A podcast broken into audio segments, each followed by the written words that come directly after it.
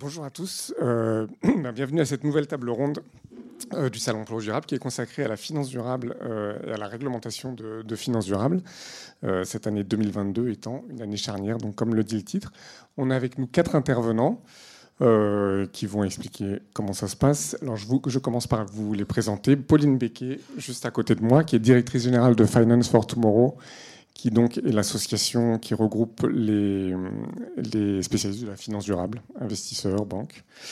Vous me direz, vous me corrigerez après. Euh, à côté, euh, Fouad Massabni, qui est directeur de programme conformité RSE à la Société Générale. Donc, je n'ai pas besoin de présenter la Société Générale, on, se devine. Euh, à côté, Iden euh, Bourogba, qui est directrice de cabinet chez Tutélaire, euh, qui est une mutuelle qu'elle nous présentera un peu après, une mutuelle qui est spécialisée dans la dépendance. Et enfin, euh, au bout, il y a Marie Viguet, qui est senior manager entreprise et finances durables chez Square Management, qui est une agence de, conseil, un cabinet de conseil en, en management, j'imagine. Euh, ben, bienvenue à cette table ronde. Donc, euh, cette table ronde va vous permettre de comprendre la réglementation financière, comment elle évolue, pour prendre en compte les, aspects de durabilité, donc les aspects qu'on connaît qui sont les aspects ESG, environnementaux, sociaux et de gouvernance. Euh, la période en ce moment est assez cruciale. Euh, au niveau européen, mais aussi international. La, Commission européenne, qui a mis en place un plan d'action sur la finance durable depuis 2018 et qui le déploie, qui travaille dessus depuis 2018, ben, ce plan d'action commence à se déployer et à rentrer en vigueur depuis quelques mois, quelques, depuis cette année. Euh, avec euh, des fois quelques frictions. Et ça, les acteurs vont pouvoir nous expliquer comment, euh, comment parfois ça peut poser des difficultés. C'est très foisonnant, c'est même très technique. Mais dans cette table ronde, on va surtout essayer d'expliquer ben, en quoi cette, cette réglementation, quels sont ses objectifs finaux, en quoi ça, a une, ça peut, une sa portée permet de transformer l'économie, la finance et l'économie vers une économie qui soit, on l'espère, plus soutenable. Et on va commencer tout de suite avec, Pauline, euh, Pauline Becquet, donc de Finance for Tomorrow. Euh, parce que euh, dans votre qualité d'association de, de, place qui regroupe un peu tout le monde, vous avez un peu un, point de vigie, vous connaissez parfaitement la réglementation. Est-ce que vous pouvez nous planter le décor un peu de cette réglementation, nous dire quelles sont les échéances et surtout quels sont les objectifs visés par la Commission européenne? Oui, bien sûr. Alors peut-être juste un petit mot pour représenter Finance for Tomorrow. Donc on est la branche de Paris Replace dédiée à la finance durable. Aujourd'hui, on a plus de 110 membres qui rassemblent tout l'écosystème. Donc effectivement, on a beaucoup d'acteurs financiers, mais pas que. On a aussi euh, des ONG, des think tanks, euh, les pouvoirs publics, des entreprises, euh, des data providers qui sont autour de la table avec nous. Et l'objectif, c'est que tous les membres travaillent ensemble pour transformer la finance et faire de la finance durable la nouvelle référence pour contribuer au financement d'une économie bas carbone et inclusive. Alors maintenant, planter le décor de la réglementation actuelle en finance durable. Vaste programme. Voilà, c'est pas facile, donc je vais essayer de faire ça de manière claire. Euh, sans trop embrouiller euh, tout le monde. Alors déjà, il faut savoir qu'il euh, y a à la fois des initiatives réglementaires au niveau français, au niveau européen, mais on a aussi des initiatives internationales qui viennent s'ajouter par-dessus tout ça. Je vais commencer par le niveau européen. Vous avez parlé du plan d'action pour la finance durable de la Commission européenne qui a été publié en 2018 avec une stratégie renouvelée en 2020. Donc, dans le cadre de, ce plan d'action finance durable, on a plusieurs textes majeurs qui vont venir toucher, euh, je dirais, trois grands domaines. Le premier, c'est d'abord la stratégie euh, d'investissement, euh, à savoir comment est-ce qu'on intègre l'ESG, les piliers environnementaux, sociaux et de gouvernance dans les stratégies d'investissement. Le deuxième grand domaine, c'est sur les produits financiers et comment est-ce qu'on distingue des produits durables ou non et comment est-ce qu'on doit les distribuer. Et puis, euh, le troisième grand domaine qui est le plus important, c'est sur la transparence et le reporting. Donc, on a plusieurs textes. On a d'abord le texte taxonomie, qui est en fait un référentiel qui vient classifier les activités économiques durables sur le plan environnemental. Donc, il y a six objectifs environnementaux qui sont définis par la Commission européenne. Aujourd'hui, on a des critères pour deux de ces objectifs environnementaux qui sont l'atténuation du changement climatique et l'adaptation. Et les critères sont en cours d'élaboration euh, sur les quatre autres qui sont euh, biodiversité, ressources marines, pollution, et à chaque fois il m'en manque un. Économie circulaire. Économie circulaire, merci. Euh, et donc il y a un certain nombre d'activités économiques qui sont classées par code NAS et pour lesquelles on donne des seuils euh, qui permettent de considérer que l'activité est durable ou non sur le plan environnemental, ces seuils étant euh, basés euh, sur, sur la science. donc on a ce règlement taxonomie qui, qui, donne ce référentiel, et ce règlement taxonomie, il impose aussi aux entreprises et aux acteurs financiers de reporter pour les entreprises quel est leur chiffre d'affaires qui est aligné avec la taxonomie européenne, mais aussi quels sont leurs CAPEX et leurs OPEX alignés avec cette taxonomie. Et il impose aux investisseurs de, donner la part de leur portefeuille qui est alignée avec cette taxonomie euh, européenne. Ensuite, on a le règlement SFDR pour Sustainable Finance Disclosure Regulation, qui lui euh, impose à la fois aux acteurs financiers et aux conseillers financiers de publier des informations sur la manière dont ils intègrent en fait l'ESG dans leur stratégie, mais qui vient aussi donner une classification des produits dits durables euh, vous avez peut-être entendu parler des produits article 8, article 9 et article 6. Donc les produits article 8, ce sont ceux qui font la promotion de caractéristiques environnementales ou sociales. Les produits article 9, ce sont ceux qui visent un objectif d'investissement durable. Et les produits article 6, c'est tous les autres. Et ce règlement, il impose que sur tous les produits financiers, même ceux qui ne sont pas durables, il y ait des informations ESG qui soient publiées, avec bien entendu des informations beaucoup plus importante et renforcée pour les produits dits durables, donc article 8 et article 9. On a également une réglementation euh, dans le cadre d'une révision de, de MIFID et IDD sur la distribution qui impose aux conseillers financiers d'intégrer la question des préférences ESG dans le devoir de conseil. Donc depuis euh, début août, au même titre que que les conseillers financiers doivent parler euh, doivent évaluer l'appétence au risque, doivent parler d'espérance de rendement, ils doivent aussi questionner les épargnants sur leurs préférences ESG. Et c'est là où ça commence à se compliquer parce qu'il se trouve que dans MIFID et IDD, les produits durables qui sont définis pour répondre aux préférences ESG des épargnants, eh ben, ce pas les mêmes que dans SFDR. Ça fait référence à la taxonomie, certes, mais voilà, c'est des définitions différentes. Donc on commence à voir que la réglementation... Les euh, premières frictions. Voilà, a, des, quelques frictions et les acteurs financiers ont parfois un peu de mal à, la mettre en œuvre. Euh, ensuite, on a euh, une autre réglementation au niveau européen qui est la CSRD pour Corporate Sustainability Reporting Directive, qui vient réviser ce qui s'appelle aujourd'hui la NFRD, qui en fait concerne toutes les obligations de reporting euh, RSE, développement durable des entreprises. Et cette CSRD, le changement majeur qu'elle apporte, c'est que euh, maintenant, l'information ESG va être normalisée. C'est-à-dire qu'il y a des standards qui vont définir exactement quelles sont les informations qui doivent être reportées par les entreprises et comment est-ce qu'il faut qu'elles soient reportées, comme on l'a pour les normes comptables. Et donc, il y a l'EFRAG au niveau européen qui travaille sur cette normalisation. J'essaye d'accélérer un peu, mais je. de, de, présenter ça euh, de manière euh, claire quand même. Euh, donc, ça, c'est au niveau européen.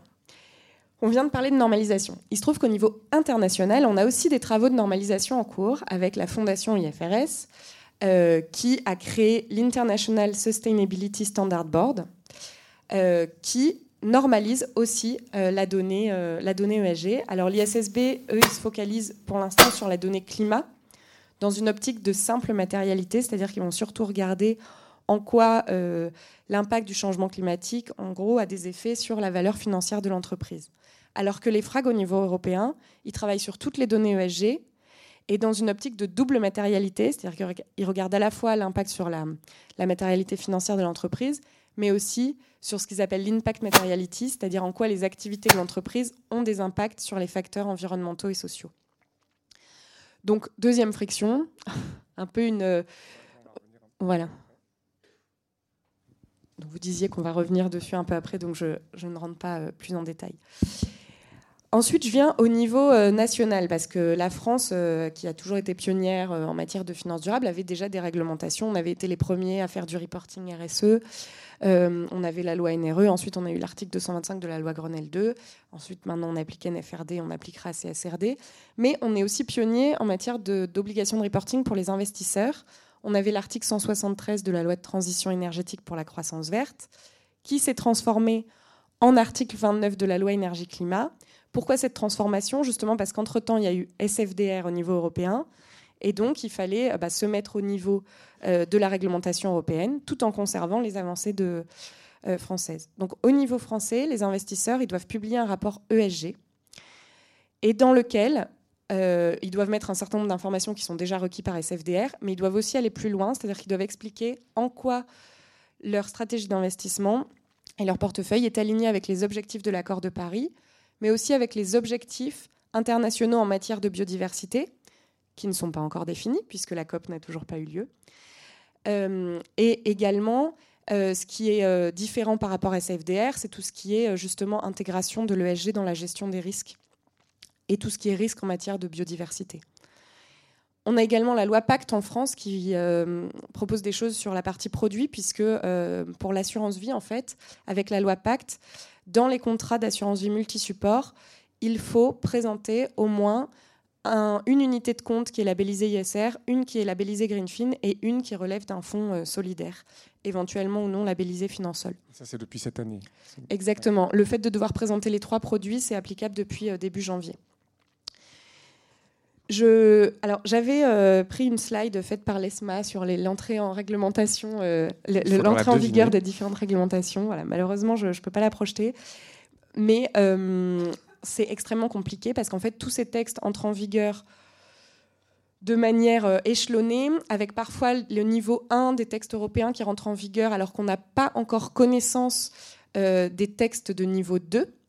Euh, je prends juste l'exemple de SFDR qui est en vigueur depuis mars 2021, donc le niveau 1 s'applique. En revanche, les actes délégués qui viennent préciser toutes les informations ESG qu'il faut produire à destination de l'épargnant pour les produits durables. Euh, ils ont été publiés beaucoup plus tard et ça, ça va rentrer en vigueur euh, que l'année prochaine, en 2023. Donc, euh, on, se retrouve voilà, dans, une avalanche réglementaire qui est nécessaire hein, parce qu'il faut, agir très vite, mais avec parfois des, frictions aussi en termes d'entrée en vigueur. et par exemple, pour répondre justement aux obligations de, SFDR, où on doit publier un certain nombre d'indicateurs d'impact négatif sur le portefeuille d'investissement, et ben pour avoir ces informations sur les impacts négatifs, il faut qu'on ait l'information de la part des entreprises. Or, la directive CSRD, celle qui concerne le reporting RSE des entreprises, elle est en cours d'élaboration, la normalisation est en cours euh, d'élaboration. Donc les obligations, elles ne sont pas encore là. Donc en fait, les investisseurs doivent reporter des choses alors que les entreprises ne sont pas encore obligées de le reporter. Donc il y a aussi euh, ce point de friction-là où c'est compliqué d'avoir accès euh, à l'information. C'est le côté année charnière. En fait, euh, tout arrive un peu en même temps. Et, Exactement. Pas en pagaille quand même pas, mais tout arrive en même temps et de manière assez difficile. Et en même temps, c'est aussi un rythme assez soutenu pour la Commission européenne qui n'a pas l'habitude de, réglementer aussi rapidement. Enfin, on connaît des directives qui ont pris 10 ans pour être mises en place ou appliquées. Celle-ci, finalement, va assez vite je trouve. Exactement. Euh, Fouad, Massabni, je me retourne euh, vers vous, donc de la Société Générale, parce que c'est intéressant de voir aussi l'aspect, euh, ben, comment ça se passe dans, les entreprises qui doivent appliquer cette réglementation. Euh, vous, donc, en, tant que, banque généraliste, comment, comment est-ce que vous êtes organisé pour appliquer tous ces dispositifs Depuis combien de temps ça vous a pris? Comment vous faites concrètement, en fait? Bonjour à tous et merci Mbroline pour ce panorama qui donne quand même, qui plante un peu le décor. Alors, euh, moi, dans, en tout cas, au sein de la Société Générale, je m'occupe du programme qui couvre euh, certains aspects des réglementations, notamment SFDR, taxonomie quand c'est en lien avec SFDR, MIFID 2, IDD et la loi énergie-climat, l'article 29. Alors nous, au sein de la Société Générale, on a lancé le programme euh, assez tôt, en 2020.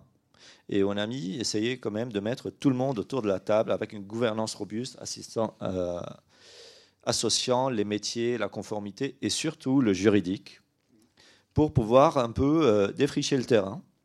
Et on savait qu'on était sur un programme qui serait euh, pluriannuel.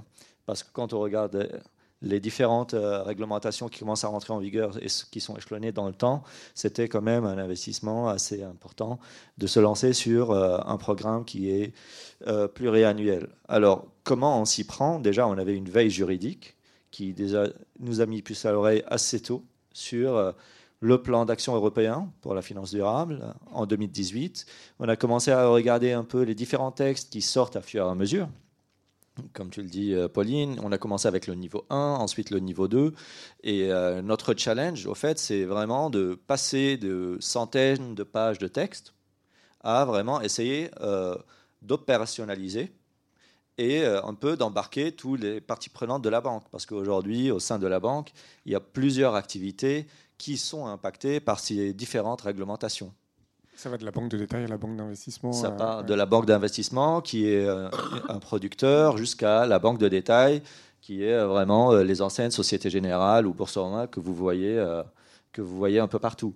Et au fait, il fallait mettre un peu tous ces acteurs autour de la table et déjà leur essayer et commencer à leur expliquer c'est quoi ces réglementations. Parce qu'on part de zéro, on part sur des nouvelles notions, des réglementations, des termes qu'on n'a jamais utilisés avant. Et on part euh, de termes, par exemple, comme euh, investissement durable. Qu'est-ce que ça veut dire? C'est un terme très large. Ou euh, double matérialité, comme on en parlait tout à l'heure. Au fait, et nous, en tout cas, on essaye, on a monté quand même pas mal de forums, ce qu'on appelait les awareness, en tout cas, pour commencer à expliquer un peu à tout le monde au sein de la banque quelles sont ces nouvelles réglementations afin de les lancer dans leur projet. Ça, c'était le premier aspect et l'aspect le plus important. Ça veut dire embarquer quand même tous nos stakeholders assez tôt sur de nouveaux termes et de nouvelles réglementations euh, qui, sont, euh, qui sont lancées. Ça, c'est le premier point. Et ensuite, une fois on a bien compris de quoi il s'agit, c'est lancer vraiment les impact assessments parce que au sein du groupe Société Générale, il y a beaucoup de métiers différents et au fait, il fallait bien cibler les métiers qui sont impactés. La gestion d'actifs, par exemple, est impactée. Euh, les métiers d'assurance sont impactés. Et aussi, beaucoup, euh, nos distributeurs, euh, la banque de détail, Société Générale ou Boursorama, par exemple. ils sont impactés sous forme de reporting uniquement ou pas seulement? Est-ce qu'il y a plus, ça va plus loin que ça?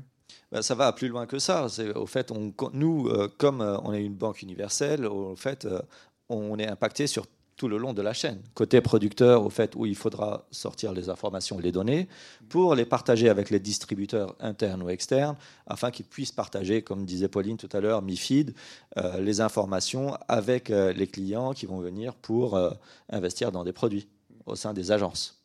Donc, au fait, c'est un peu toute cette chaîne-là. Et les produits eux-mêmes doivent changer aussi, en quelque sorte ou bah, Se rapprocher de SFDR article 9, par exemple, ou, 8 ou... Bien sûr. au fait déjà, il va falloir. Euh, les produits, ils existaient déjà. Après, il faut quand même euh, venir euh, catégoriser ces produits en article 8, 9 comme, ou 6 en tout cas, et venir en tout cas amener plus de transparence sur tous les produits, amener un peu cette touche ESG, touche ESG sur les produits qu'on est en train de, de marketer en tout cas. C'est ce que nous demande la réglementation et c'est ce que, au fait, nous, on essaye de de cibler, de comprendre, de, discuter des différents termes et des définitions. Et au fait, on ne le fait pas seul, hein, on le fait au sein de la place aussi, avec euh, nos pairs. Euh, on discute beaucoup avec les régulateurs, avec l'AMF, avec l'ESMA, au fait, pour essayer un peu euh, de comprendre les différents termes et avoir des clarifications pour qu'on puisse avancer. C'est la question que je me posais aussi. Pauline, elle nous a bien euh, expliquer tout le, les décors et l'articulation finalement entre ces, réglementations. Est-ce que ça aussi, vous êtes obligé de le faire vis-à-vis de vos contreparts, des, personnes dans la banque? Est-ce que c'est une histoire aussi que vous racontez comme ça euh, pour leur dire pourquoi on fait ça aussi? Puisque sinon, ça peut rester un aspect très technique et très aride. Au fait, historiquement, en tout cas dans les réglementations qu'on a gérées, en tout cas que moi j'avais gérées, comme euh, par exemple MIFID 2 ou EMIR, au fait, on travaillait sur une réglementation. MIFID 2. On avait un programme MIFID 2 sur lequel on a travaillé pendant aussi plusieurs années. Là, au fait, on avait une approche différente. Là, on, on s'était dit au début, on a commencé à regarder un peu SFDR et on a commencé à voir un peu les liens entre les différentes réglementations. On lisait SFDR, on voyait des liens qui renvoyaient vers taxonomie. Du coup, on allait voir taxonomie, on avait des liens qui nous envoyaient aussi vers MIFID. Et au fait, petit à petit, on se retrouvait avec. On, on a vite vu qu'on ne pouvait pas un peu siloter ces différentes réglementations et il fallait les traiter de manière euh, globale. Et c'est là, au fait, où on a essayé de faire quand même des mappings pour comprendre l'histoire à raconter. Ça veut dire, qu'est-ce qu'essaye de nous dire le régulateur? Qu'est-ce qu'est-ce qu'est le but ultime à la fin? Et comme on disait tout à l'heure, c'est vraiment, le but, c'est de la transparence vis-à-vis des investisseurs finaux Et au fait, c'est un peu toute cette chaîne qu'on est en train de traiter, parce que le produit final, il est chez le distributeur, mais avant ça, il y a toute une chaîne qui travaille sur les produits pour euh, venir euh, rajouter des côtés transparence de SFDR, pour pouvoir les partager avec les distributeurs. Et aussi, il y avait aussi euh, pas mal de, discussions autour de la place, comment véhiculer ces informations-là opérationnellement. Et au fait, c'est tous ces sujets-là qu'on essaye de tacler maintenant, ça fait à peu près deux ans, deux ans et demi. Oui et pour quelques années encore peut-être. Pour quelques années encore. Euh, Marie Viguet, je me tourne euh, vers vous. Donc vous êtes euh, senior manager consultante chez Square, Square Management. Donc vous avez une vision, vous aussi, un peu globale de multi-entreprise. On, a parlé donc de, de l'objectif ultime de ces réglementations. Est-ce que c'est quelque chose justement quand on l'implémente dans les entreprises qu'on risque pas de perdre de vue? Est-ce que vous, vous l'avez vu au cours de votre expérience ça? Oui, alors en effet, euh, on voit que les acteurs sont soumis à une avalanche réglementaire avec euh, de nombreuses complexités. Et de fait, euh, dans la mesure où c'est des réglementations qui sont à la main de la conformité, on a ce risque de vouloir ticker la partie conformité, de faire le minimum réglementaire et donc d'oublier l'objectif de durabilité qu'il y a derrière ces textes. Donc en fait, on voit que l'objectif transparence peut ne pas être associé à objectif de durabilité. Peut-être pour vous, euh, pour vous donner un exemple, il y a un principe, euh, donc Pauline, euh, tu, vous me corrigez, mais un principe dans le texte SFDR ou dans les textes de reporting qui est le principe de comply ou explain. C'est-à-dire qu'on a le choix de prendre en compte ou pas des enjeux de durabilité, mais on est conforme au texte dans la mesure où on explique aux clients, aux investisseurs ce qu'on fait et où on publie. Et donc, on va être conforme d'un point de vue euh, réglementaire, mais sur l'aspect durabilité, on pourra, par exemple, ne pas prendre en compte euh, les impacts négatifs des investissements ou les risques de durabilité. Donc ça, c'est vraiment, euh, on va dire, la particularité de ces textes, c'est qu'on veut la transparence parce que c'est l'objectif du plan d'action de la Commission européenne. Rappelons que la finalité, c'est d'avoir la vision sur ce que fait le marché en matière d'ESG, puisque à ce stade, euh, il y a euh, des controverses sur le greenwashing, il y a des reporting qui existent, mais qui étaient vraiment euh, très hétérogènes entre les différents acteurs. Donc, il y a cet impératif de transparence qui prime pour l'instant pour permettre un pilotage des flux financiers. Et ensuite, donc, il y aura l'aspect durabilité. Alors après, euh, pour, des, clients et pour des institutions financières, comment euh, dépasser euh, cet enjeu et comment garantir un objectif de durabilité ben, C'est dépasser la contrainte réglementaire, c'est construire une histoire, définir un degré d'ambition en matière d'ESG, quelles sont les pratiques que je veux mettre en place au sein de mon entité Est-ce que je veux prendre en compte les impacts négatifs Est-ce que je veux prendre en compte les risques Quels produits je vends Est-ce que je vends uniquement des produits euh, article 8, article 9 Également, quels sont les engagements volontaires auxquels je peux souscrire pour euh, voilà, avoir des produits innovants et euh, de plus en plus d'engagements pour, pour les clients. Et la finalité, en fait, c'est de pouvoir construire cette histoire et raconter cette histoire dans la documentation qui sera disponible pour le client sur le site internet et dans les, la documentation précontractuelle et périodique. D'accord, donc c'est tout un travail de, storytelling presque. C'est voilà, c'est une histoire à raconter, c'est une prise de hauteur par rapport aux enjeux réglementaires et ça rejoint aussi ce que dit Fouad dans le. En fait, on est obligé de traiter les, les réglementations dans leur ensemble. On ne peut pas avoir euh, euh, être, euh, se, spécialiser sur une ou l'autre des réglementations. On doit avoir une vision globale et essayer de donner une compréhension pédagogique de tous ces textes et de la manière dont ils fonctionnent. C'est un sacré challenge. J'imagine. Euh, Iden Bourgba, je me retourne vers vous. Donc, vous êtes chez la mutuelle tutélaire. Vous allez nous donner, dire en deux mots de quoi il s'agit. C'est une société à mission, en tout cas, ça je peux le dire, qui s'est fixé des objectifs sociaux et environnementaux. Euh, et vous, vous avez un témoignage un peu, un peu différent justement sur cette réglementation parce qu'elle vous sert dans cette, euh, dans cette mission que vous êtes fixée. Alors, euh, vous m'entendez bien? Parfait. Alors, je, vais rebondir sur ce qu'a dit Marie. en effet, nous, en fait, on a le cheminement inverse. notre histoire, elle est écrite. Euh, et maintenant, on doit la traduire et euh, la, la, faire entrer dans des cases réglementaires. Alors, je vais vous expliquer qui est tutélaire en, quelques mots, parce que contrairement à la Société Générale, je pense que vous ne nous connaissez pas.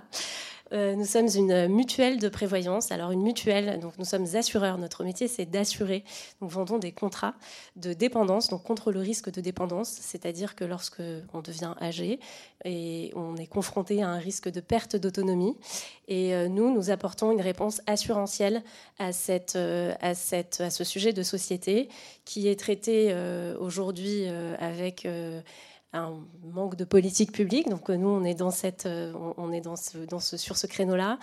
Euh, qu'est-ce que je peux vous dire sur notre, euh, notre histoire En fait, on a été créé en 1907 par des, facteurs, anciennement des PTT, qui, en fait, devant les premières couvertures sociales qui étaient mises en place par les PTT, ont été exclus parce qu'ils étaient ouvriers. Donc, en fait, ils présentaient un risque trop important.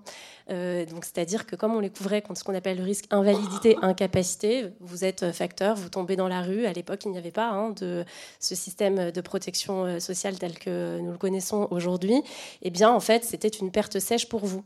Comme vous avez plus de chances de vous casser la figure euh, en faisant de la distribution qu'en étant derrière un bureau, les premières assurances qui s'étaient couvertes ont dit ah non non pas vous. Donc on s'est créé comme ça.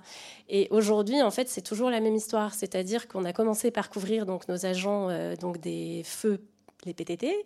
Et euh, évidemment, vous savez, la Poste et France Télécom euh, sont devenues aujourd'hui euh, des sociétés anonymes. On couvrait les fonctionnaires à l'époque.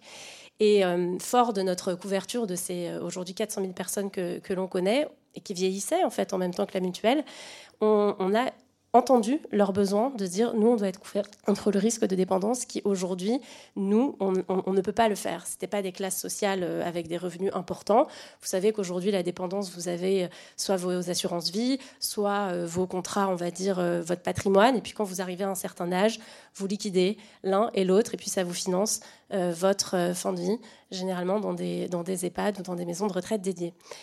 Donc nous, notre histoire, euh, on s'est dit franchement c'est dommage. Euh, vous savez que les mutuelles étaient corporatistes, associées justement à des entreprises. Personne ne nous connaît, mais on est persuadé qu'on a quelque chose à apporter sur ce segment de société. Donc en 2020, nous sommes devenus mutuelles à mission, euh, saisissant l'opportunité de la loi Pacte. Et à cette occasion, on pourrait dire qu'on était euh, avec des objectifs sociaux en mission native, comme on dit, même si on est né en 1907. En revanche, sur les aspects environnementaux, c'était un impensé pour, euh, pour la mutuelle. C'était pas son objet social. Et donc, on a intégré, on n'a pas fait qu'une raison d'être, hein, on a intégré dans nos statuts les objectifs environnementaux, et c'est-à-dire que notre stratégie de développement et donc de croissance, elle ne pouvait pas, si on était fidèle à nous-mêmes, se faire contre euh, l'environnement. Et donc la réglementation, pour nous, on est petit, hein, on est 50 personnes, c'est foisonnant. Alors euh, moi, je ne le vois pas comme une contrainte et ni comme des silos, je le vois comme euh, la preuve qu'aujourd'hui, ces sujets euh, touchent tout et maillent partout. Alors oui, c'est foisonnant, oui, c'est difficile à lire et lorsque on doit donner, comment dire, des, des reportings aux régulateurs et aux superviseurs, eh bien, c'est très très compliqué, mais il faut le voir dans un sens positif. Euh, comment euh, la réglementation nous a impacté Donc, Comme je vous l'ai dit, nous, on n'a pas attendu la réglementation pour agir. Euh, on a un objectif très clair dans, notre, dans nos objectifs statutaires et environnementaux qui concernent notre activité d'investisseur, puisqu'on a à peu près, alors on est tout petit hein, par rapport au niveau du marché, on a 280 millions à peu près de placements, donc c'est tout rikiki pour d'énormes personnes, mais on peut quand même agir, et on peut agir avec des grands acteurs du marché qui sont quand même intéressés. Euh, et donc, nous, notre objectif, il est hyper clair et à la fois hyper complexe. On a envie d'être 100% placement responsable. Alors maintenant que j'ai dit ça, responsable, c'est toute la, complexité de la définition autour de la table. Comment on fait et pourquoi la réglementation peut nous aider euh, D'abord, quand on dit qu'on est 100% responsable, c'est que notre trajectoire, elle est très claire. C'est qu'on est dans une trajectoire d'amélioration continue. Donc, on est aussi dépendant du marché. Quand on a commencé, il n'y avait pas de SFDR 6, 8, 9. Aujourd'hui, on ne considérerait pas qu'on est au niveau de nos attentes si on n'est que sur SFDR 6, par exemple. C'est-à-dire qu'on est obligé de s'aligner sur le mieux disant du marché. Et aujourd'hui, le mieux disant du marché, c'est une profusion de labels.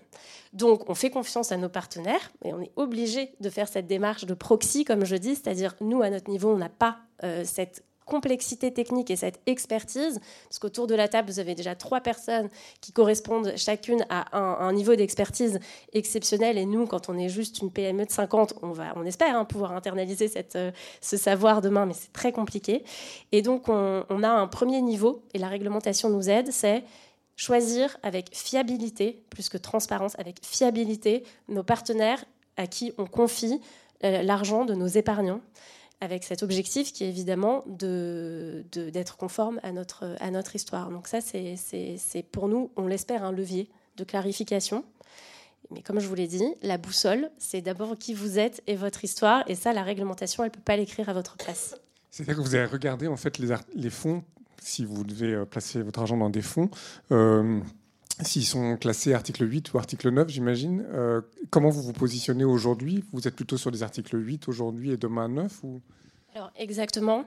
On a, euh, alors il y a plusieurs, euh, il y a plusieurs façons. Il y a, on est en gestion sous mandat, c'est-à-dire que comme je vous l'ai dit en interne, on ne peut pas nous euh, piloter et faire des arbitrages au quotidien. Donc on a mandaté des prestataires qui sont des prestataires historiques qui nous accompagnent hein, depuis longtemps sur cette gestion-là. On a intégré en fait dans nos mandats ces aspects de notation et ces aspects de, de mieux-disance, c'est-à-dire que lorsque ça va pas être très technique, je vous promets, après j'arrête.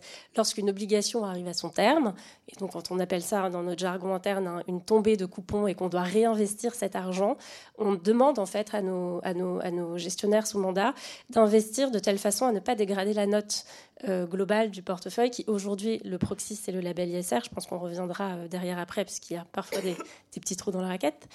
Euh, donc ça, c'est un premier point. Le deuxième, c'est que dans un objectif de saine gestion, on diversifie ses placements. On ne peut pas faire que de, que de l'obligation, que de l'action. Donc on diversifie en termes de classe d'actifs et aussi de secteur. Donc, euh, quand on était, euh, on, on s'est retrouvé à un moment dépourvu en fait de support d'investissement. Alors là, ça change, et c'est aussi un des effets de la réglementation, c'est que ça crée des opportunités en termes de création de produits. Et ça, c'est très important, parce que vous avez des acteurs qui ont envie d'investir et qui parfois ne trouvent pas à la source les supports sur lesquels investir. Donc, à cette époque-là. Il n'y avait pas trop euh, euh, de, de, supports sur lesquels on voulait euh, investir. et donc, on a créé en fait un fonds dédié. Donc ça, ça peut aussi être une façon d'agir.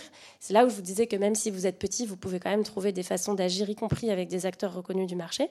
Et donc, on a créé un fonds biodiversité.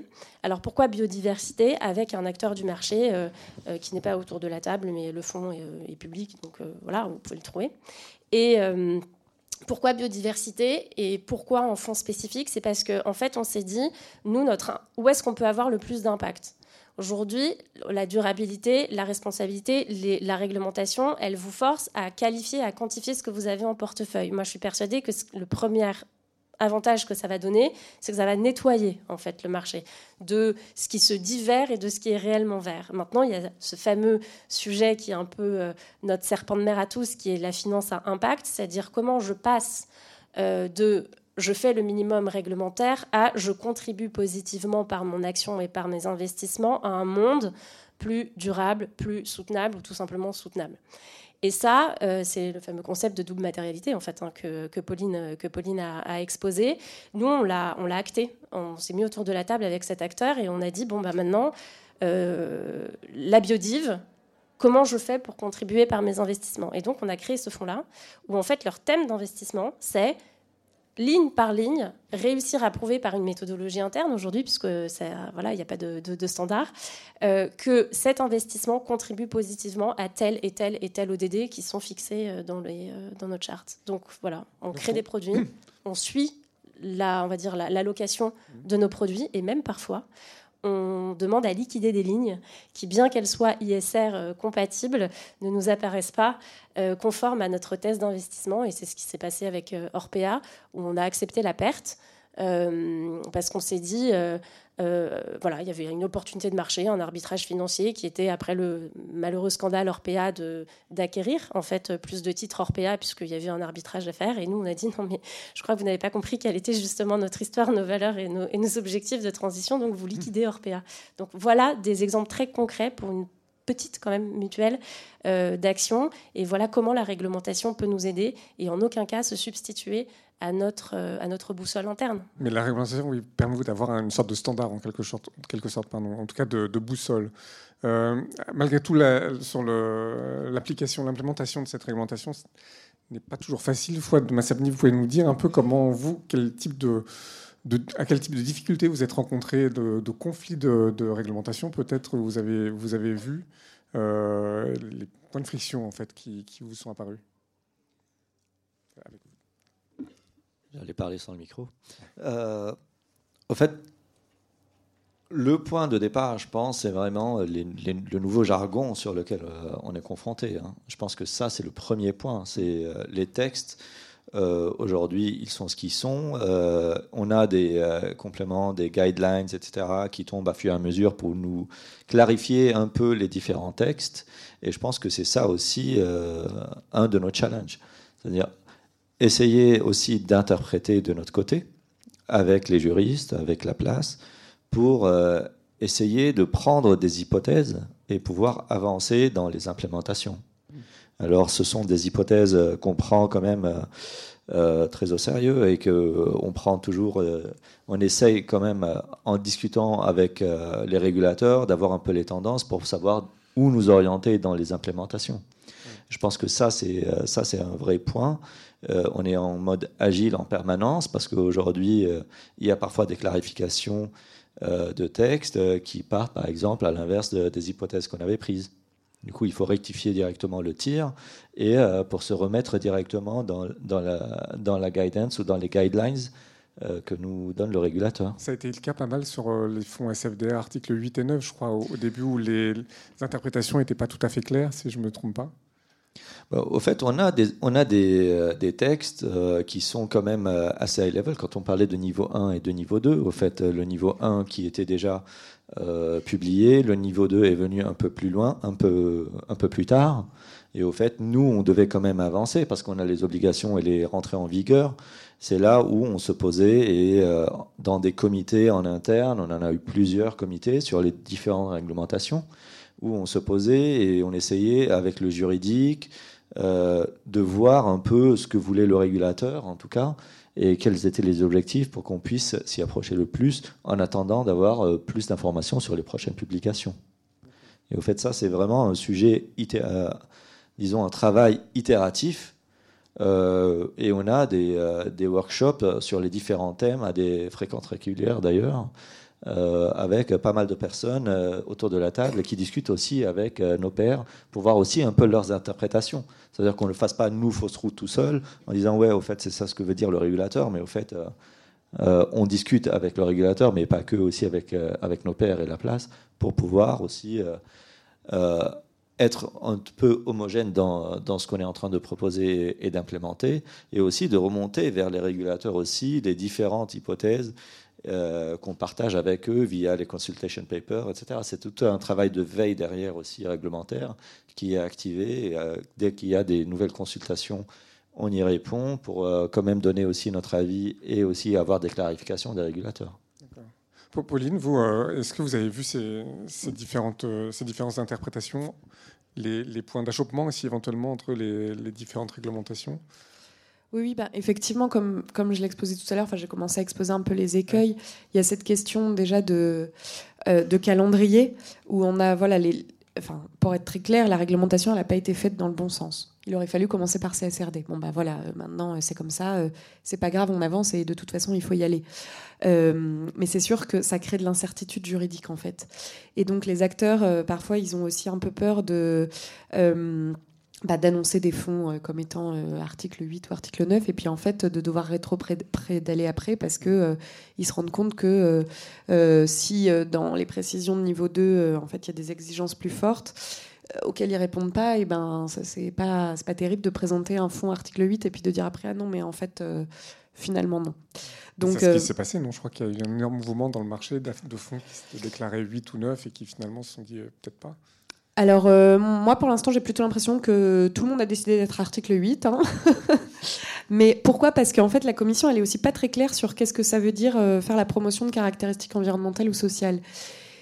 Et à partir du moment où on fait de l'exclusion pour des raisons ESG, donc si on a un suivi de controverse ESG et qu'on fait de l'exclusion, bah, on peut considérer que c'est de faire de la promotion de caractéristiques environnementales ou sociales. Donc ça va aussi se jouer après dans le temps sur les niveaux de transparence et sur les exigences bah, des, aussi des épargnants hein, par rapport à, eux, leurs exigences de, maturité, on va dire, de, la durabilité des, produits. Après, je pense que dans les autres écueils, il peut aussi y avoir, euh, comme tout ça va très vite, les évolutions aussi technologiques vont vite, etc. La taxonomie, par exemple, elle est mouvante, les seuils, ils doivent évoluer. Et on a aussi un risque que si euh, la réglementation, elle va pas assez vite par rapport aux solutions, et ben en fait, on va se retrouver avec, euh, alors qu'on a des super solutions euh, technologiques qui sont là, mais qui sont pas encore dans taxonomie. Enfin voilà, ça c'est aussi un, risque de, finalement que la réglementation aille trop lentement par rapport à la réalité du changement climatique et des solutions des différences aussi entre attentes des financiers et des corporates, les entreprises qui émettent des titres.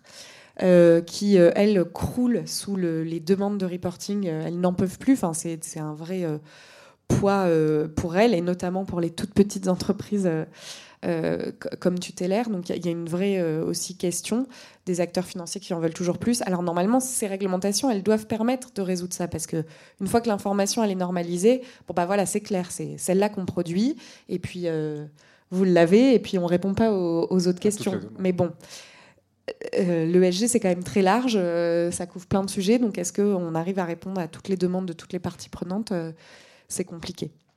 Et puis, bien sûr, il y a des enjeux, des enjeux, stratégiques et politiques. Hein. On l'a bien vu avec le débat sur le gaz et le nucléaire.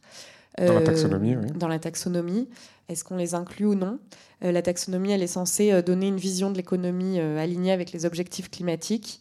Mais on voit bien que ben, les différents États se sont euh, battus euh, pour défendre leur propre modèle de, mix énergétique.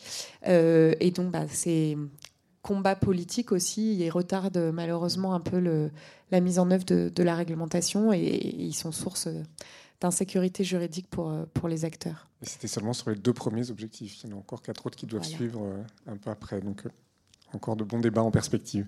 Euh, on continue sur le, reporting des entreprises CSRD, Pauline, euh, euh, le concept de double, double, matérialité dont on a parlé. Il y a une compétition un peu entre l'EFRAG et, l'ISSB, donc EFRAG côté européen qui défend la double matérialité, l'ISSB côté anglo-saxon qui, et, Fondation FRS qui défend la, seule matérialité financière. Est-ce que ça, c'est pas un risque aussi pour les, les acteurs du marché et les entreprises? Alors, le risque, et qui est réel, je pense, c'est qu'on se retrouve avec deux standards différents. Et clairement, les entreprises, elles n'ont absolument pas envie de devoir reporter euh, sous deux normes différentes. Ça veut dire qu'elles doivent faire deux fois le travail. Donc, ça ne résoudra pas le problème. Donc, ce qui est extrêmement important, c'est qu'ils puissent travailler ensemble pour qu'il y ait au moins un système euh, d'équivalence. Euh, entre ces deux normes. Après, moi, j'ai envie de porter un message positif sur ce sujet-là, c'est-à-dire que l'ISSB, il travaille sur, certes, dans une optique de simple matérialité, mais sur les données climatiques. Euh, on peut espérer que ce qui sera exigé dans le cadre de l'ISSB, finalement, ça, soit le socle minimum de, des, normes EFRAG qui, elles, iront plus loin. Euh, alors, le problème, c'est que si l'ISSB ne va pas assez loin au niveau international, eh bien, les acteurs financiers européens qui auront besoin de plus d'informations de la part des entreprises, ils auront l'information en Europe parce que tout le monde reportera selon les FRAG, mais ils n'auront pas l'information de la part du reste du monde. Et donc ça, ça, posera, euh, posera problème. Donc c'est à la fois, euh, enfin c'est vraiment une question de, coordination, de travail commun et que qu'ils arrivent à, à, avancer. Il faut que voilà, je vais être positive en disant que je pense que l'ISSB, ça sera le minimum de l'EFRAG, donc au moins les entreprises européennes, elles reporteront. En revanche, il faut quand même que l'ISSB, il accepte d'aller un peu plus loin dans ce qu'il propose aujourd'hui euh, pour pouvoir répondre aux réels besoins euh, des investisseurs. Est-ce que ce, risque de double standard, c'est un problème pour, euh, soit pour la Société Générale ou pour Tutélaire ou, pour vos clients, Marie? Je ne sais pas si c'est quelque chose sur lequel vous avez travaillé aussi. Non? Bah, nous, on a quand même un problème. C'est que euh, on a beau dire qu'on est responsable, il faut qu'on le prouve. Euh, quand on est mutuel à mission, vous savez, on est on est contrôlé par un, par un OTI et, et donc qui est notre auditeur en fait hein, sur, sur, cette, sur ce respect des objectifs à mission. Et donc il y a un moment où euh, quand on a justement nos, investisseurs qui vont avoir, eux, qui répondent à des labels ou à des, à des réglementations complètement différentes, on perd en crédibilité derrière. Parce que nous, notre objectif, c'est quand même d'être lisible. Et cette lisibilité, on ne la veut pas au prix euh, d'une réduction ou d'une réglementation qui est moins disante, mais la profusion d'approches différentes et que l'on comprend bien, hein, parce qu'en fait, c'est en fait des, des, comment dire, des défenses de modèles de, de, monde et d'économies complètement différentes. Il y en a un qui nous dit euh, euh, ok, bon, bah, euh, la valeur, euh, c'est toujours une valeur capitalistique pour l'actionnaire, mais en fait, j'avais peut-être pas pris mes externalités négatives, donc là, je vais les internaliser et bravo. Ça, voilà. Et l'autre qui dit non, non, mais attends, il n'y a pas que l'actionnaire, il y a toutes les parties prenantes. Nous, incontestablement, lorsqu'on s'intègre dans, dans une démarche à mission, on est dans une démarche de parties prenantes. Donc on ne peut pas, si vous voulez, se satisfaire de... Et on espère que ce n'est pas cette réglementation, si vous voulez, cet aspect-là du monde qui va, euh, qui va gagner. Et donc oui, là, on est sur un problème d'arbitrage réglementaire qui, au bout, même tout petit, et j'imagine que pour des acteurs beaucoup plus gros, le problème est exactement le même, on perd en crédibilité et en lisibilité par rapport à nos clients finaux. C'est justement un risque, effectivement, au, terme du, enfin, au bout du, bout, le, client final, c'est lui qui va décider. Euh, comment est-ce qu'on lui présente? Alors, on a parlé de, la directive MIFID 2. Euh, Marie, peut-être que vous pouvez nous, expliquer, Marie vous pouvez nous expliquer comment faire pour accompagner les, épargnants et que, qui vont, en voyant des produits qui ne sont pas forcément complètement verts, pas forcément complètement durables, se, questionner sur le risque de greenwashing, en fait. Oui, tout à fait. Peut-être, euh, avant d'expliquer cela, revenir sur l'ensemble des controverses qui y a actuellement sur l'ESG. Euh, cet été, vous avez eu par exemple un article de The Economist euh, qui, euh, qui, a fait beaucoup dénonce, de qui a fait beaucoup de bruit et qui dénonce les pratiques dans le secteur de la finance durable. Il y a eu des livres, L'illusion de la finance verte. En parallèle, vous avez des épargnants qui sont de plus en plus regardants sur ce qu'on met dans leur portefeuille et qui dénoncent par exemple certaines pratiques incohérences au sein du label ISR. Donc effectivement, on a un marché qui est de plus, de plus en plus à l'écoute sur ce qui se passe au niveau de la finance, la finance durable. Ce qu'il faut savoir, c'est que l'ambition de la réglementation euh, MIFID slash euh, IDD, donc c'est de vraiment protéger euh, le client final. Et pour cela, en fait, on va obliger, enfin, on va l'obliger entre guillemets à se positionner et à affirmer de façon plus précise quelles sont ses attentes en matière de durabilité. Et ça, c'est une nouveauté puisque ça n'existait pas. Effectivement, dans la loi Pacte, on propose des produits labellisés, mais là, on va aller chercher des thématiques de durabilité et on va imposer aux clients de se positionner selon ces trois axes. Donc les trois axes, c'est est-ce que vous souhaitez euh, un produit qui est taxo-compatible? Est-ce que vous souhaitez un produit, un investissement durable plus large? Ou est-ce que vous souhaitez un produit qui prend en compte les externalités négatives, donc ces impacts négatifs qui gèrent, limitent les impacts négatifs sur l'environnement, la société euh, ou la gouvernance? Donc ça, c'est euh, la finalité de, la réglementation. Et donc pour garder cet objectif-là, il y a différents, euh, moyens d'action. Le premier point, c'est au niveau des conseillers financiers, il y a un énorme effort de pédagogie à faire pour expliquer ces trois notions de façon non technique. Donc SFDR, taxonomie, pour bien comprendre ces notions-là, il faut avoir en tête l'objectif qui sera poursuivi par votre produit. Quand on parle de taxonomie, c'est un objectif climatique. Donc c'est vert dans le sens climat pour l'instant, atténuation, adaptation au changement climatique. Un objectif durable au sens large, ça va être des objectifs environnementaux plus larges par exemple donc euh, protection de la biodiversité, euh, gestion des ressources euh, en eau, etc ou un objectif social. Donc ça, c'est la deuxième catégorie. Et donc par rapport à ces deux catégories, la démarche, euh, la, façon de, réfléchir, ça va être quelles sont dans quelles entreprises, quel est l'objectif poursuivi par les entreprises euh, dans lesquelles mon gérant investit et quelle est la proportion de ces entreprises dans mon portefeuille. Et enfin, donc la troisième notion, c'est là quels sont euh, les impacts négatifs que mon gérant prend en compte. Par exemple, vous avez euh, un indicateur, c'est l'exposition euh, dans les énergies fossiles. Donc vous pourrez choisir via la maîtrise de cet indicateur de limiter l'exposition de votre produit dans les énergies fossiles. Et donc toutes ces possibilités-là d'investissement, elles sont complexes parce que le marché est en train de se préparer, est en train de produire ces produits-là, mais vous aurez la possibilité de vous positionner, donc vraiment de comprendre et d'avoir des produits peut-être plus verts. Pauline, je vois que vous vouliez réagir dessus. Non, parce que. Euh, alors, c'est vrai, mais je, trouve que c'est plus complexe que ça, en fait. parce que notamment les acteurs financiers vont devoir dire sur chaque produit quelle est la part investie dans la taxonomie européenne.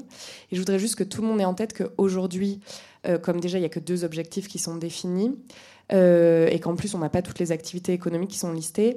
Les estimations, elles disent que les activités économiques, on a 2,5% d'activités économiques qui sont aujourd'hui alignées avec la taxonomie européenne.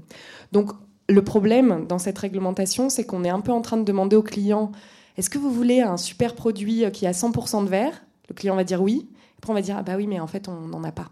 Mais on n'en a pas parce que aujourd'hui l'économie n'est pas alignée.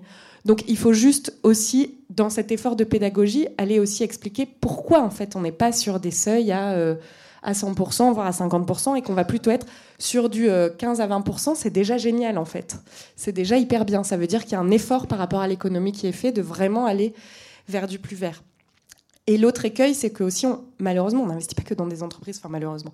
C'est-à-dire que dans ce, seuil, il est calculé sur la totalité du, portefeuille, mais on n'investit pas que dans des entreprises, on investit aussi dans de la dette souveraine. Les États, ils sont pas du tout euh, taxonomie alignés ou non. Et donc il y a aussi tout ça à aller expliquer euh, au client final.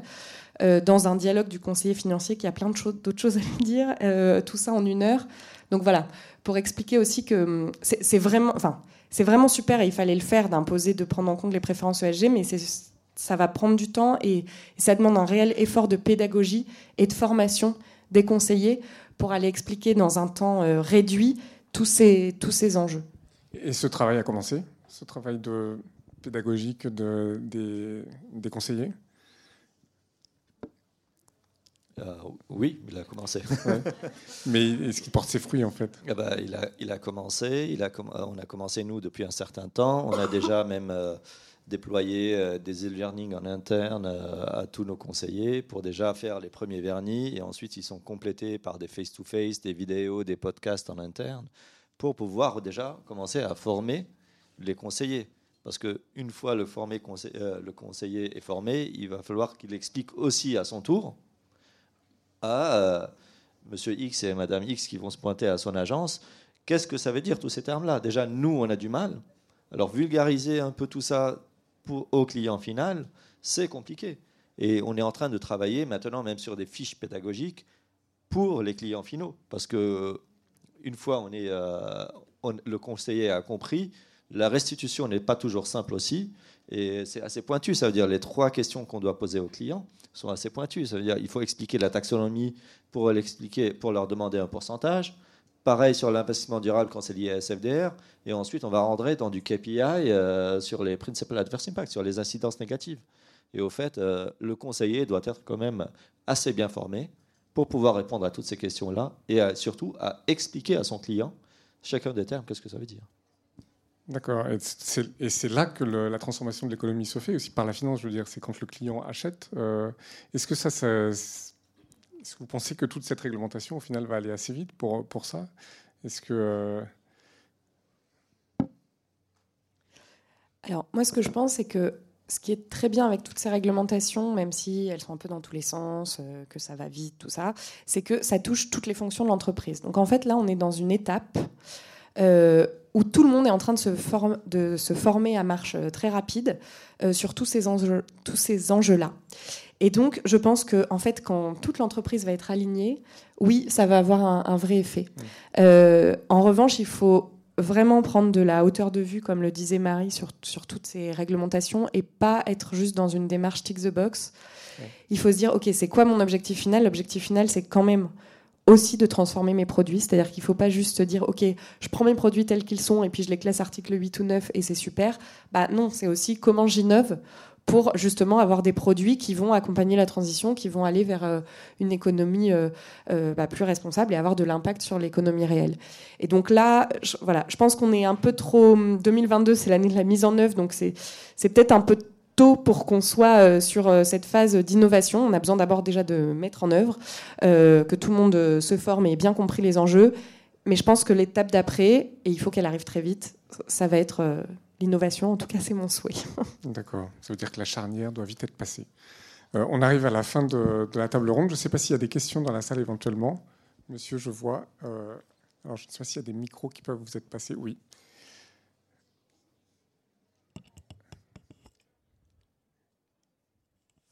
Bonjour à tous. Euh, Thomas Nouvian de Rive-Neuve. Je vous remercie d'abord pour la qualité des échanges euh, qui montrent vraiment la pluralité de votre situation et à quel point en fait ce, euh, ce thème s'applique chez, chez, différents acteurs. ma question, elle est peut-être un, un, peu technique aussi. C'est j'aurais aimé avoir votre opinion sur l'étape d'après en réalité, qui serait la convergence entre les données financières et extra-financières avec derrière la problématique de performance, performance des entreprises et performance des portefeuilles, où aujourd'hui, alors que ces deux notions restent scindées, euh, on doit faire des arbitrages nécessairement, nécessairement entre les deux notions, et ce sont des arbitrages qui sont souvent difficiles et qui ne vont souvent pas dans le bon sens, en quelque sorte. Donc je voulais voir, est-ce que vous pensez que voilà, on va arriver vers des normes de comptabilité intégrées? Est-ce que vous pensez que c'est euh, plausible Et si oui, à quel horizon Alors, euh, on y va doucement, un peu trop doucement, certainement, mais on y va. Nous, chez Finance for Tomorrow, justement, on travaille sur euh, la finance à impact pour justement intégrer euh, cette notion de, bah, d'impact et de dépasser la simple analyse ESG et vraiment de prendre en compte l'impact euh, au même titre qu'on prend en compte euh, le rendement et le risque dans les décisions d'investissement et de bah, qu'est-ce que ça veut dire, comment on fait de la finance à impact sans faire d'impact washing et comment on le fait de manière solide. Donc en tout cas, il y a une vraie volonté des acteurs d'aller euh, d'aller vers là. Après, c'est vrai que c'est compliqué et on le voit là, euh, euh, juste avec la crise géopolitique et les questions sur les énergies fossiles. les arbitrages, effectivement, ils sont compliqués parce qu'il y a quand même un objectif de rendement. Enfin, un épargnant, quand il met son argent dans de l'assurance vie, effectivement, il veut un rendement au bout. Hein. Donc, c'est des arbitrages qui sont compliqués, mais ce qui est certain, c'est qu'il faut aller vers une prise en compte systématique aussi, enfin, en tout cas que la décision elle soit actée euh, en prenant en compte aussi la performance environnementale et, sociale. Iden, vous vouliez rajouter quelque chose? Je rejoins complètement euh, Pauline. Nous, on fait partie de, ce, justement de ce groupe de travail. Et ces arbitrages, en fait, c'est exactement les questions que se pose au quotidien notre comité des placements. C'est-à-dire que nous, euh, les adhérents, en fait, quand ils ont leur rente dépendance, en fait, ils épargnent à 40 ans pour que euh, peut-être 30 ans plus tard, ben, peut-être que les 300 euros par mois, ils en auront vraiment besoin pour vivre, en fait. Donc, on ne va pas s'amuser à faire des paris en se disant c'est de jour au lendemain. Donc en fait, ma réponse c'est oui, mais du coup, ce que ça impose, c'est que c'est pas tout de suite. C'est-à-dire qu'on ne peut pas rendre notre portefeuille 100% responsable du jour au lendemain. Et on le regrette, mais on ne le peut pas parce que sinon, ça se fait aussi au détriment en fait de notre euh, de notre adhérent. Et le détriment de notre adhérent, c'est pas juste qu'il a perdu de l'argent, c'est possiblement que demain, en fait, il peut pas rester chez lui pour euh, quand il devient dépendant. Donc il y a des objectifs derrière humains. Et euh, le deuxième, c'est en effet que parfois, il faut savoir prendre euh, et tenir tête à ses, partenaires et à, ses, où on place notre argent en disant là, je, n'accepte pas ça. Ça n'est pas possible, ça n'est pas du ISR. Vous faites ce que vous voulez, mais quand je vois ça, je m'en fiche du chiffre. Et le troisième, c'est que en effet, euh, la financiarisation, c'est-à-dire en gros, à chaque fois qu'on essaye de trouver une traduction financière euh, de, comment dire d'enjeux euh, en fait climatiques ou de biodiversité, ben, l'aspect positif c'est la lisibilité, l'aspect négatif, je le redis, c'est forcément à un moment une perte de de, réalité en fait. Et donc euh, comment dire de, sincérité plutôt. Voilà je sais pas si je suis très claire. Donc on, on essaye d'y répondre. Ce sont des critères que tous les jours on se pose lorsqu'il s'agit de renouveler une ligne d'investir sur tel ou tel produit. Et la réponse aujourd'hui qu'on a trouvée c'est le cadencement de cette transition. Et on espère qu'elle soit plus rapide que qu'elle ne l'est aujourd'hui. Merci pour votre réponse, j'espère que ça vous va. Est-ce qu'il y a éventuellement d'autres questions dans la salle? Qui veulent se manifester Eh bien, j'en vois. Ah, madame, allez-y. Bonjour. Euh, merci beaucoup également pour la conférence. Moi, j'ai une petite question un peu naïve. Euh, je vois que tous les acteurs sont obligés de former tout le monde en interne. Je pense à ce que vous avez dit sur la Société Générale. Est-ce que, par exemple, au Centre Finance pour Tomorrow, euh, ou bien spontanément, il y a un partage de podcasts, de formations, etc., pour avancer plus vite euh, même entre des sociétés qui peuvent être euh, concurrentes par ailleurs. alors non, mais je prends le point. Moi, je trouve que c'est une très bonne idée. Après, je suis pas sûre que tous mes membres veulent mettre à disposition de leurs concurrents euh, ce qu'ils développent en interne. Enfin, on est aussi sur des questions de,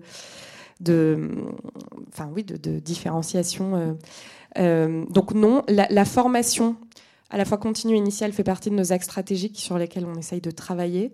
Mais pour répondre clairement à la question, il n'y a pas de mise en commun, en tout cas, des formations des différents acteurs. Alors là, je vais parler à titre personnel. Euh, je suis active au sein d'une association qui s'appelle Acteurs pour la finance responsable. Et donc, il propose euh, des thématiques, des conférences pour les adhérents euh, sur les sujets de la finance durable. Donc, il y a des webinaires sur les réglementations qui sont organisés. Donc, je vous invite à être adhérent à cette association si vous souhaitez plus d'informations. Et à titre personnel aussi, l'association des shifters et du shift. Je vous le dis, parce qu'on est actif et je vois qu'il y en a plusieurs dans la salle, je reconnais leur, je reconnais leur visage. Euh, excellente vulgarisation. Et alors, sur le domaine de l'assurance, je trouve les webinaires de l'Argus de l'assurance assez bien faits. Si vous, avez, si vous êtes dans le, dans le milieu, c'est dispo entre midi et deux. Ils ont fait euh, récemment euh, justement un, petit, un petit webinaire sur toute cette complexité de, de l'enchevêtrement de la réglementation finance durable, très accessible. Euh, et qui dépasse largement euh, le sujet assureur en fait. Donc euh, je pense qu'ils en font souvent. Puis Arnaud ne le dira pas, mais Novetic est, organisme de formation. Exactement, on est centre de formation aussi. Donc vous pouvez venir vous former chez nous. merci beaucoup. Je crois qu'on arrive au terme de notre table ronde. Merci d'y avoir, assisté. Merci à nos quatre intervenants de qualité, effectivement. Et puis bah, je vous laisse pour la suite de ProDurable. Merci à tous.